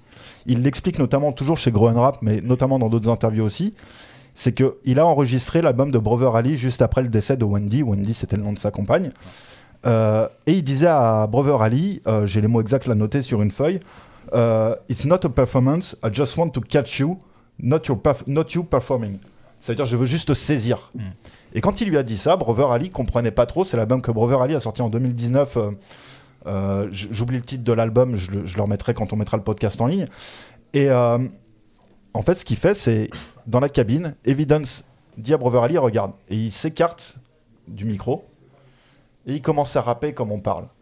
Et c'est exactement ce qu'il essaye de faire sur Unlearning. Et Evidence, il est en fait dans tout. C'est que même dans la forme, en fait, il désapprend d'une certaine Il, manière. a- en fait. il désapprend tout. Et d'ailleurs, il avait déjà commencé sur Whether or Not ça, Ouais, où il disait à. hum, Comment il s'appelle À DJ Booth, en Mhm. interview. Euh, J'avais peur, euh, limite, de, de, de ne faire plus que parler, d'avoir une conversation sur mes disques et de ne plus kicker. Et c'est ça qui était très cool dans Whether or Not, c'est qu'il y avait ce côté hyper. euh, qu'on parlait, en Mhm. fait, de slow flow, talking. Et en même temps, il y avait quand même ce côté, les instruments à la première, par exemple, je pense à celle-là notamment. euh, ouais, le Jim Dean de Notes qui Ouais. quand même envoie aussi des caisses qui tapent assez fortes et compagnie. C'est un album de. ouais, c'est vrai que quand tu compares Whether or Not musicalement à Unlearning, Whether or Not, il y avait encore une certaine tradition d'un son, d'un son boom bap Coast, tu vois, avec, bien avec ce sûr, producteur-là. complètement. Là, on sent qu'il a complètement compris ce truc un peu drumless Exactement. de. Alors, évidemment, le, la référence c'est Griselda, mais il y a Rock Marciano, il y a des mecs, d'ailleurs, un mec qui est invité sur l'album Navy Blue. On sent, sent, fait. on sent qu'il a compris ce truc-là, quoi. Alors sur les invités, on y reviendra plus tard, mais effectivement leur liste est hyper intéressante. Mais en fait, et c'est ça qui est hyper touchant dans cet album, euh, c'est que tu sens Evidence qui est chez lui, confronté à l'absence de quelqu'un et en même temps à la présence d'un autre, sa femme, son fils, qui a tous ces modèles qui sont remis en question. Euh, et qui en fait vise le dépouillement total parce que je pense que bah, quand tu te retrouves un peu au, pied du mur je suis désolé c'est un peu de la psychologie de comptoir mais à un moment tu te dis bon je vais à l'essentiel euh, et, euh, et je reprends le tout alors moi, quand j'écoutais l'album la première fois, je me suis dit, putain, encore un mec qui prend la vague du drumless, etc., même si c'est super bien fait et tout.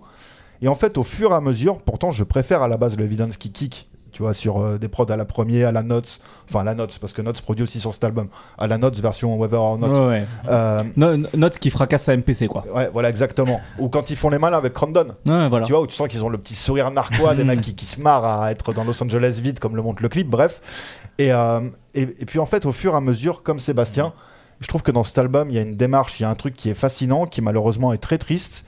Et il le dit C'est un pareil. album, je trouve, qui est émouvant. En fait, c'est la première fois qu'il y a un album de d'Evidence, moi, qui m'émeut autant. Et en fait, il dit à un moment, je suis une personne qui est propriétaire d'un cœur seul. Et C'est terrible. Tu vois, c'est terrible. Et, et l'album est partagé entre ça et des trucs qui ont toujours fait évidence, c'est-à-dire de la déambulation. Et c'est ça aussi que je trouve génial, c'est que comment il renverse la tradition de la déambulation à la Rock Marciano, à la West Side Gun, où t'as l'impression que c'est de déambuler dans des rues sales, surtout avec Marciano par exemple, tu vois, où tu sens un peu le truc, euh, Ouais, la Tu, pluie, tu, le tu, rêve. tu déambules euh, une main sur le volant et une main sur le flingue, quoi. Exactement, Ouais. voilà, tu vois, ou le- avec le couteau sous, la, sous, le, sous le blouson en cuir, quoi. et ou l'impair selon, selon les goûts de chacun. Et, euh, et là, en fait, il a retourné cet art de la déambulation gangsta, en fait, en déambulation limite euh, chez lui. Euh, ou alors euh, tout seul en marchant dans LA et compagnie, tu vois. Et je trouve que ce retournement c'est- intimiste. c'est- les rêveries solitaires de Rousseau là que t'es en train de nous décrire là. Ouais, écoute, bah, euh, je vois pas Jean-Jacques Perretta, peut-être, tu vois. mais, euh, et Michael Rousseau, sûrement, peut-être. ouais, non, je sais pas, je suis pas très Mais je, Rousseau. ouais. mais je- je comprends ce que tu veux dire effectivement. voilà. Et ça, j'ai trouvé ça génial parce qu'il retourne en fait le délire. musicalement, il le garde, mais dans l'intention, il le retourne. Et j'ai trouvé que ça tuait. Eddie, qu'est-ce que t'as pensé toi de cet album d'Evidence euh, qui, Toi qui connais aussi, j'imagine très bien euh, la discographie de, de Monsieur Peretta. Alors moi, si j'ai envie de parler, je pense le fond, on l'a bien étudié, là, mais surtout la forme, moi qui m'a marqué à la première écoute. Et de qualifier cet album de smart avant tout. Parce que on va dire, il a toute sa carrière, Evidence, a déjà une fanbase bien construite, on le connaît pour euh, telle et telle raison.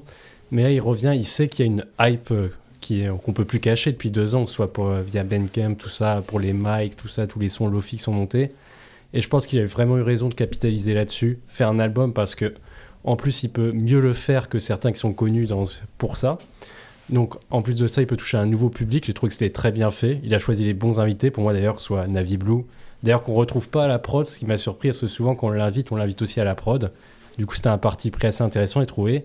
Puis moi, perso, après, c'est plus un coup de cœur, et surtout Fly Anakin, Anakin, bien sûr. que j'aime Pour moi, c'est le meilleur feat de l'album. Ouais, et, et dès qu'il est avec un gros producteur, il tue ça. D'ailleurs, et- après, bon, avec Madlib, on sait comment ça se passe, mais il doit faire un album peut-être un jour avec Madlib. Ok.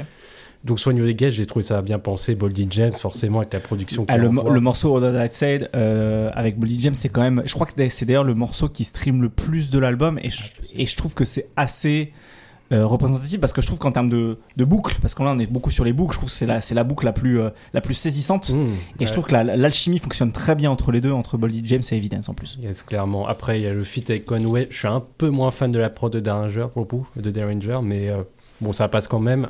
Mais globalement, je suis très satisfait de l'album. Après, je suis un très très gros client de toute cette vibe drumless, low fit depuis quelques années. Et donc, Evidence, comme il a son charisme au micro, je pense que ça colle vachement bien. Et après, ce que j'ai envie de dire aussi, ce que j'aime beaucoup chez lui, c'est que j'écoute énormément de rappeurs dans cette scène qui montent soit un peu lofi, boom bap, enfin new boom bap. Et souvent, ce que j'ai l'impression en fait de me transformer parfois quand j'écoute en critique musicale avant tout. Genre, j'ai écouté, techniquement, il est fort, il y a rien à dire, la prod elle est bien, mais je ressens rien. Genre, le mec il est juste trop fort, mais ça me fait rien. Alors que Evidence, pour moi, il apporte le côté un peu émotion et tu ressens des choses tout en appréciant la qualité de son rap. Et ça, là-dessus, il marque un point par rapport à certains de cette scène, je pense. C'est ça peut-être aussi qui explique sa longévité, c'est-à-dire qu'en 5 albums solo, c'est quelqu'un qui a toujours su euh, saisir des moments personnels. Tout à l'heure, tu parlais justement de sa période Weatherman qui a suivi le décès de sa mère. Là, effectivement, il y a eu le décès de sa, compagne, le fait qu'il soit devenu père, euh, père, euh, père seul. J'ai l'impression que c'est quelqu'un qui a toujours su saisir à la fois ses émoluments personnels, mais aussi les évolutions du son, tu vois. C'est-à-dire que sur son premier album, tu avais des productions de DJ Khalil, euh, tu vois, qui, qui tapaient avec des, des, des samples de, de, de rock 80s, tu vois. Et là, au fur et à mesure, euh, c'est il y, a- y a le sens de la, de la dépouille, tu le disais tout à l'heure, le sens de, de, de l'épure, mais il n'y a pas que ça, quoi. Tu, tu sens qu'il capte les choses, les, les micro-évolutions, quoi, à chaque fois. C'est quand même un mec qui a produit pour Kenny, par exemple. Mm. Euh, faut pas l'oublier. Euh, tout le monde se dit ouais, c'est le gars le, backpack, le backpacker et compagnie. Euh, C'est un, c'est un super producteur. c'est un hein. mec qui a ouais, produit ouais. pour Kenny, qui euh, est chez Rhyme Sayers, dont d'ailleurs il explique un truc hyper intéressant aussi, c'est que c'est un label qui ne se refuse de sortir des albums tant que les artistes sont pas prêts à les défendre en live. Et ça, c'est une vraie, un vrai apprentissage de la discipline. Tu m'étonnes.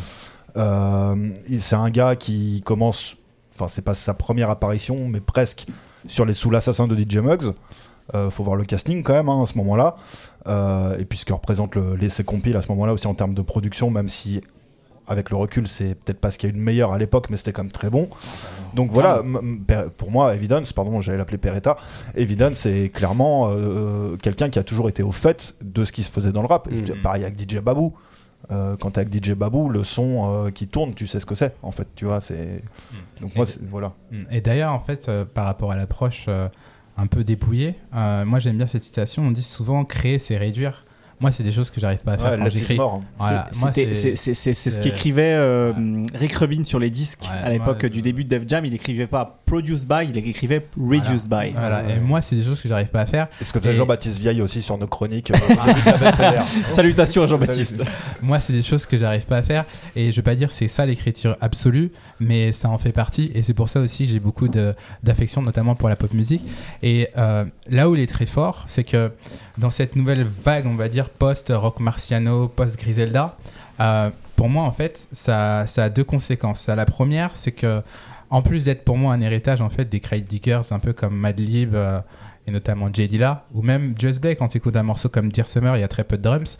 euh, en fait, l'auteur se met en danger, c'est-à-dire que sur la voix, sur tes placements, c'est plus difficile en fait euh, de toucher. C'est-à-dire que euh, tu prends un titre comme You Don't Know de Just Blade pour Jay-Z, avec des, pour moi, c'est cette ère-là, c'est l'ère des loud drums. Ah oui. Euh, c'est voilà, je veux dire, même si ta prestation elle est médiocre, le morceau il passe très bien. Là en revanche, c'est là où je trouve que c'est plutôt fort, c'est que quand je parlais de réinvention de soi, c'est aussi de se mettre en danger.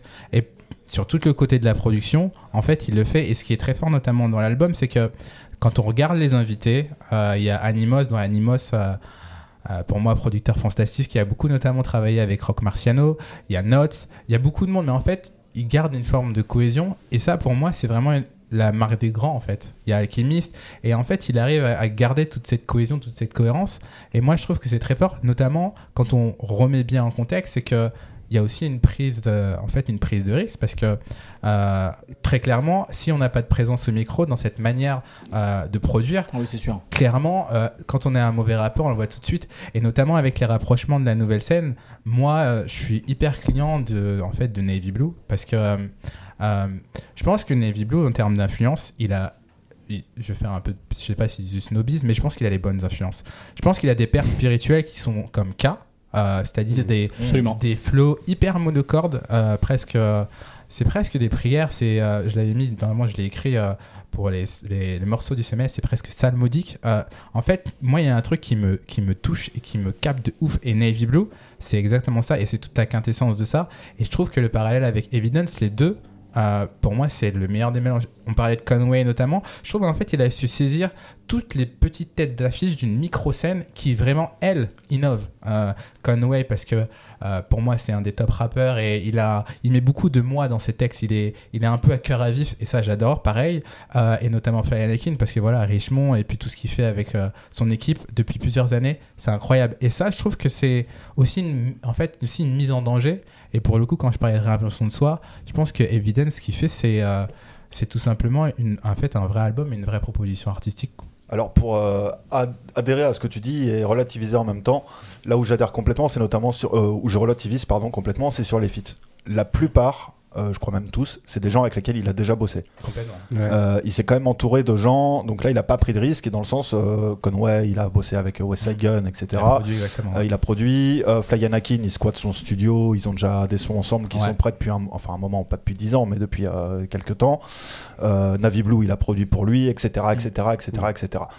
Euh, là où je suis complètement d'accord, et d'ailleurs il le dit en interview, c'est que cette idée de dépouillement l'a mis en danger. Et il y a une anecdote qui est géniale, euh, c'est qu'à un moment, en fait, euh, sur cet album, c'est énormément ses, ses voix, c'est ses prises démo, en fait. Mm. C'est quand chez lui, il pose ses maquettes. Mm.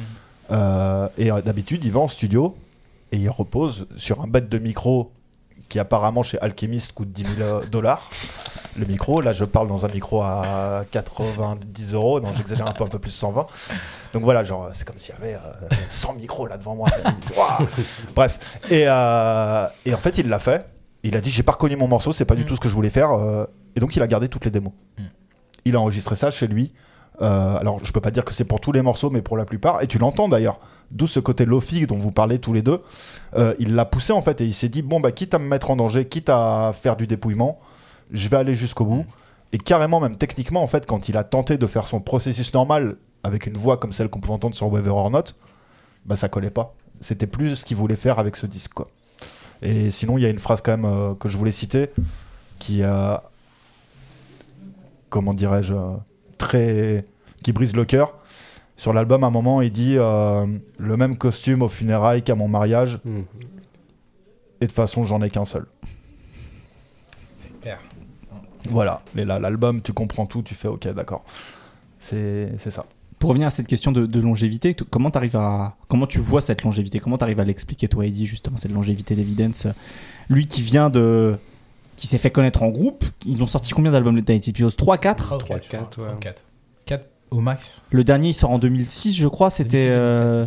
Euh, Pour moi, c'est 3, mais tu me fais douter. directeur Ouais. de photographie, je crois. Directeur de photographie, ouais. Je crois, Je, le sais plus si c'est leur Ouais, troisième t'as ou 20 quatrième. sur 20 visions, 4. t'as. Je pense 4. Ouais, c'est 4 en fait, je pense. Ouais, c'est 4, ouais. Et finalement, en fait, aujourd'hui, il arrive beaucoup plus à exister tout seul qu'en qu'en- qu'en groupe. Voilà. Mm. Comment, toi, de, de ton point de vue, tu arrives à expliquer cette longévité Moi, je vois vraiment un excellent étudiant, enfin, étudiant de 44 ans, mais excellent étudiant du game. C'est-à-dire, dès Toujours qu'il- cette curiosité, en fait. C'est ça. Dès qu'il y a une vibe qui va monter, il va être dessus, il va l'apprendre, il va se rapprocher des gens. Si elle va pas le faire dans son coin, il va se rapprocher des gens pour la Ce qui est très drôle, c'est que l'album s'appelle Unlearning, alors qu'au final, Voilà, il, il fait qu'apprendre, en fait, d'une certaine manière. C'est vraiment quelqu'un qui va s'inspirer de tout ce qu'il va aimer. En fait, il va voir ce qu'il fait. Contrairement, par exemple, à prendre un Rock Marciano qui arrive au début 2010, il a tout niqué avec sa vibe et il est resté sur sa vibe. Il a inspiré les autres. Evidence, il va plus chercher ce qu'il va aimer dans ce qui va arriver. Et c'est un très bon moyen de durer, en fait, dans le temps. Que, bon, les qualités de rappeur, elles bougent pas, elles restent là. Du coup, elles marchent avec toutes les nouvelles vibes qui arrivent. Et là-dessus, je pense c'est vraiment un mec qui a, on va dire, le recul pour voir ce qui arrive de bien chez les jeunes. Il fait pas un peu le vieux con, on va dire, euh, ouais, c'est moins bien, c'est moins bien. Il est vraiment curieux de tout ce qui se passe et jusqu'à maintenant, il a toujours réussi, euh, pour moi, à bien s'accaparer ce qui se fait en fait.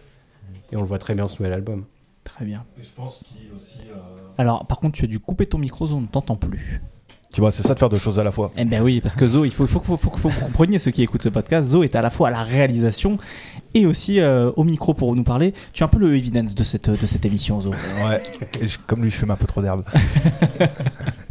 non, plus sérieusement, euh, je pense qu'il y a un truc, c'est que depuis qu'il est parti en solo, il s'est jamais privé de s'inspirer de ce qui lui arrive personnellement. Mm. Euh, et même si plusieurs fois il a eu peur d'être un peu bah, accablant en fait. Hein. Euh, finalement, Unlearning, c'est pas un album accablant. Pareil, je vais reciter une autre phrase de l'album. Il dit Ouais, euh, euh, ma vie est belle et tragique, mais au moins je peux retirer mon chapeau et en sortir un, un lapin pour faire mes tours de magie. C'est pas vois mal. Ouais, alors c'est beaucoup plus joli en anglais, là je l'ai vraiment traduite à la volée quoi.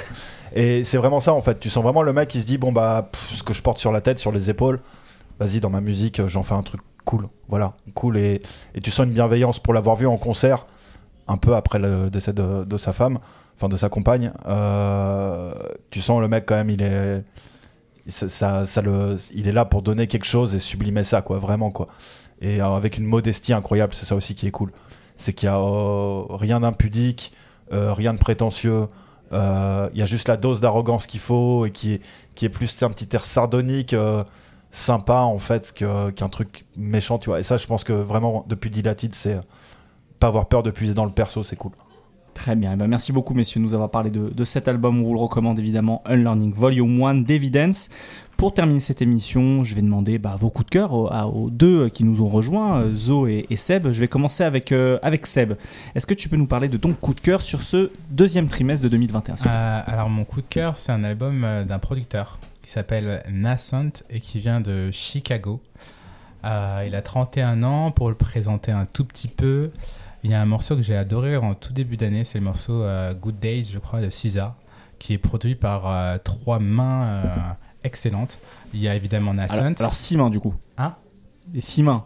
ah oui, merci. Bien- Trois, bien trois joué. paires de mains, mais six Trois mains. paires de mains. Parce que Merci. trois mains, c'est bizarre quand Ouais, même. c'est vrai que ce serait bizarre. Après, euh, ça se trouve, il touche l'instrument d'une main. Mais euh, ça, c'est un autre débat. Mais effectivement, merci. Euh, alors, c'est. Il y a Monsieur Carter, je sais plus comment, quel est son nom, qui a beaucoup bossé sur l'album, le premier album de Cisa. Euh, Il y a évidemment Nascent, Nascent qui fait les drums sur le morceau. Et il y a euh, Los Hendrix qui fait la boucle de guitare. En fait, ils font ce morceau. euh, le morceau, il commence avec Los Hendrix qui fait une boucle de guitare qui est en résidence artistique. Et l'artiste en question trouve que la boucle est pas très bonne. Donc voilà, il envoie à son pote qui est Nascent, euh, Nascent qui rajoute des drums euh, et qui commence déjà à faire un truc imparable. Le morceau est envoyé ensuite à Cisa, Cisa qui écrit directement dessus et qui avec euh, Jack Carter, je crois, je sais plus quel est son nom, mais en tout cas il y a Carter dedans, euh, qui travaille dessus. Donc, rien à voir avec Jay-Z ou avec euh, Baby Kim. Exactement. Rien à voir. Exactement. Et pour le coup, le morceau ne va pas sortir pendant deux ans. Il va rester en fait dans les disques durs de TD parce qu'on sait que sortir de la musique chez TD c'est très difficile. Petite dédicace à Asia Rachat qui n'a pas sorti son album qui était prévu la semaine dernière. Oui, c'est ça. Euh, Alors qu'il y a deux très bons singles qui sont sortis. Exactement. Bon, enfin voilà, c'est TD.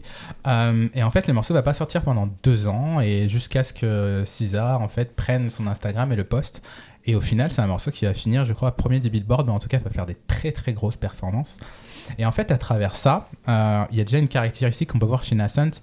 En fait, c'est les drums qui, je pense, sont très inspirés de tout ce que font deux artistes à Chicago qui sont Saba euh, et No Name, ou euh, justement qui travaillent beaucoup avec un producteur qui s'appelle Félix, euh, où il y a beaucoup le thème, j'ai l'impression, à la fois du voyage, du voyage et du rêve, euh, qui invite en fait aux productions. Et là, il a fait un, donc un album de producteur. Euh, c'est important de le souligner et de faire la dissociation entre beatmaker et producteur parce que euh, je crois qu'il y a peut-être 10 tracks, ça fait 35 minutes. Il y a des invités euh, très éclectiques que moi j'adore. Il y a notamment C.S. Armstrong euh, qu'on a aussi interviewé avec notre ami Nicolas Georgest pour la BCDR du son. Très Qui- bonne interview, Ouais, je vous qui est pour moi une des voix soul, enfin une des plus belles voix soul qu'on a actuellement. Et en fait, il a fait un album qui s'appelle Life is Great, minus the bullshit, Life is Great. Et pourquoi je l'ai pris, c'est parce que en fait, ces dernières années, j'ai l'impression que c'est très rare les bons albums de producteurs. Euh, j'ai l'impression qu'on a plus affaire à des compilations euh, d'albums, à savoir, bah voilà, je sais faire ci, je sais faire ça, je sais faire ci, je sais faire ça, plus pour mettre en avant différentes palettes. Et lui, il a fait un album qui est vraiment très très bien foutu. Tous les invités ont leur place. Euh, il s'est vraiment pris la tête dans le sens où moi j'adore les violons dans la musique. Et là, il a enregistré donc tout un orchestre de violons. Donc il y a une vraie démarche de prendre les bons invités, prendre les bons invités, pardon, et de les considérer d'une certaine manière comme un instrument, un peu comme un directeur, en fait, un peu comme un directeur de film qui a, qui choisit bien son casting. Et moi, l'album, je trouve euh, tout simplement euh, presque, euh, je dirais, fabuleux, en fait, voilà. Et donc, s'il y a une chose à, à écouter, je pense que c'est l'album de Nasson qui est pour moi vraiment une pépite en termes de producteur et qui vient de Chicago et qui s'appelle Life is Great. Minus, enfin, minus, Minus the bullshit, bullshit, life, is great. Très bien. Merci beaucoup. Zo, pour terminer euh, sur les coups de cœur, s'il te plaît. Alors moi c'est pas un coup de cœur, c'est un hommage à Gift of Gab, euh, rappeur de Black Alicious, rappeur de Sacramento, qui est décédé euh, le 18 juin. Et euh, je voulais lui rendre hommage pour tout un tas de raisons, euh, parce que notamment pour moi c'était plus qu'une bête de rappeur, c'était une incarnation de faire du rap, c'était une idée de la façon de faire du rap. Euh, c'était un flow complètement virevoltant, euh, un peu passé de mode aujourd'hui, ça n'intéresse plus grand monde de, faire des choses pareilles aujourd'hui et c'est bien dommage. Euh, et pour moi, il y a vraiment cette idée de faire corps avec l'instru dans une idée qui, qui, plus d'engagement, une idée d'ondulation. De toute façon, Gift of Gab, c'était quelqu'un qui qui mettait beaucoup de spiritualité dans sa musique. Faut pas croire que c'était de la spiritualité chiante, genre Kanye West qui fait un, un album gospel dont tout le monde se fout. C'était vraiment une idée limite de grand tout. Et la musique était poussée jusqu'à ça quand il le faisait. Il a commencé euh, en représentant toute cette école californienne, notamment celle de Sacramento et de San Francisco, avec l'université de Davis en Californie, avec le crew Quanum, avec DJ Shadow, qui s'est rapproché ensuite de Jurassic 5, qui avait des points communs avec le Project Blowhead, qui lui aussi cultive un peu cette... euh, C'était une vraie galaxie, hein, cette Ouais, scène. ouais, bah, le terme est génial pour Gift of Gab. En plus, Mm. merci de le suggérer. Parce que je pense que Gift of Gab voyait ça comme un voyage galactique, vraiment.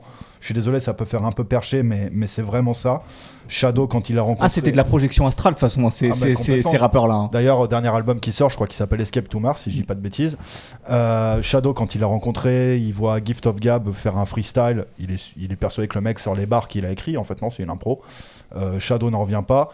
Euh, bref, tout ça, il y avait vraiment une idée de dépassement de soi euh, qui était incroyable. Une idée de dépassement aussi spirituel. Le mec se considérait comme un vaisseau. Et franchement, quand tu écoutes Alphabet Aerobic ou des morceaux de Quantum, c'est vraiment ça. C'est euh, un vaisseau de grammaire, un vaisseau d'idées qui s'emboîtent, un vaisseau de faire corps avec, des samples. Vraiment, cette idée d'ondulation, j'y tiens. Et, malheureusement, il est décédé. Aujourd'hui, il est parti. C'est pas le seul ces derniers temps. J'en profite pour aussi rendre un, un hommage à Shock G, euh, dont j'espère que des gens prendront le temps. Nemo l'a un peu fait de vraiment expliquer que c'est un gars qui a maintenu un style musical en vie et l'a même réinventé. Donc G, pardon, de, Digital Underground, personnage footrack incroyable. Et ce que je souhaite, c'est que ces mecs-là, leur musique ne devienne pas des, des mausolées. C'est le cas aussi pour DMX d'ailleurs. Euh, et que c'est vraiment. euh, que des gens s'en souviennent pour Gift of Gab. Je pense qu'en France, quelqu'un comme Pumpkin, a, a- ce qui est une rappeuse, hein, a ça en tête. Mais c'est trop rare. Et alors je sais que c'est dur. euh, Il y a sûrement pas euh, 15 Shock G par siècle. Il y en a peut-être même qu'un seul, par exemple. Les Gift of Gab, c'est pareil, mais que, que cette idée du rap perpétue, quelle qu'elle soit. Voilà.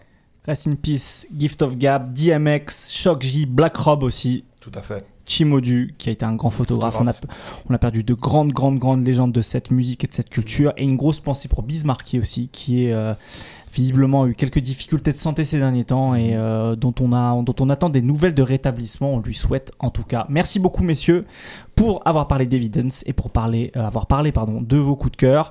Euh, on vous laisse là-dessus. On espère que vous avez passé un très bon moment avec nous. Merci beaucoup, Zo, à la technique et au micro aujourd'hui. Ouais. Merci à Mélusine pour l'accueil, c'est important, il faut, il faut, il faut saluer la, la propriétaire des lieux et euh, la gueule là. ah bah ça va, ça va bien se passer. Euh, N'hésitez pas à vous abonner à nos différentes chaînes évidemment sur les plateformes de streaming, sur YouTube, à aller lire nos articles sur l'ABCDR du son et puis bah passer un, un très bel été si vous avez prévu des vacances. Bon courage à ceux qui bossent et à très vite sur l'ABCDR du son. Salut. L'ABCDR, l'ABCDR. Son abécédaire, ouais.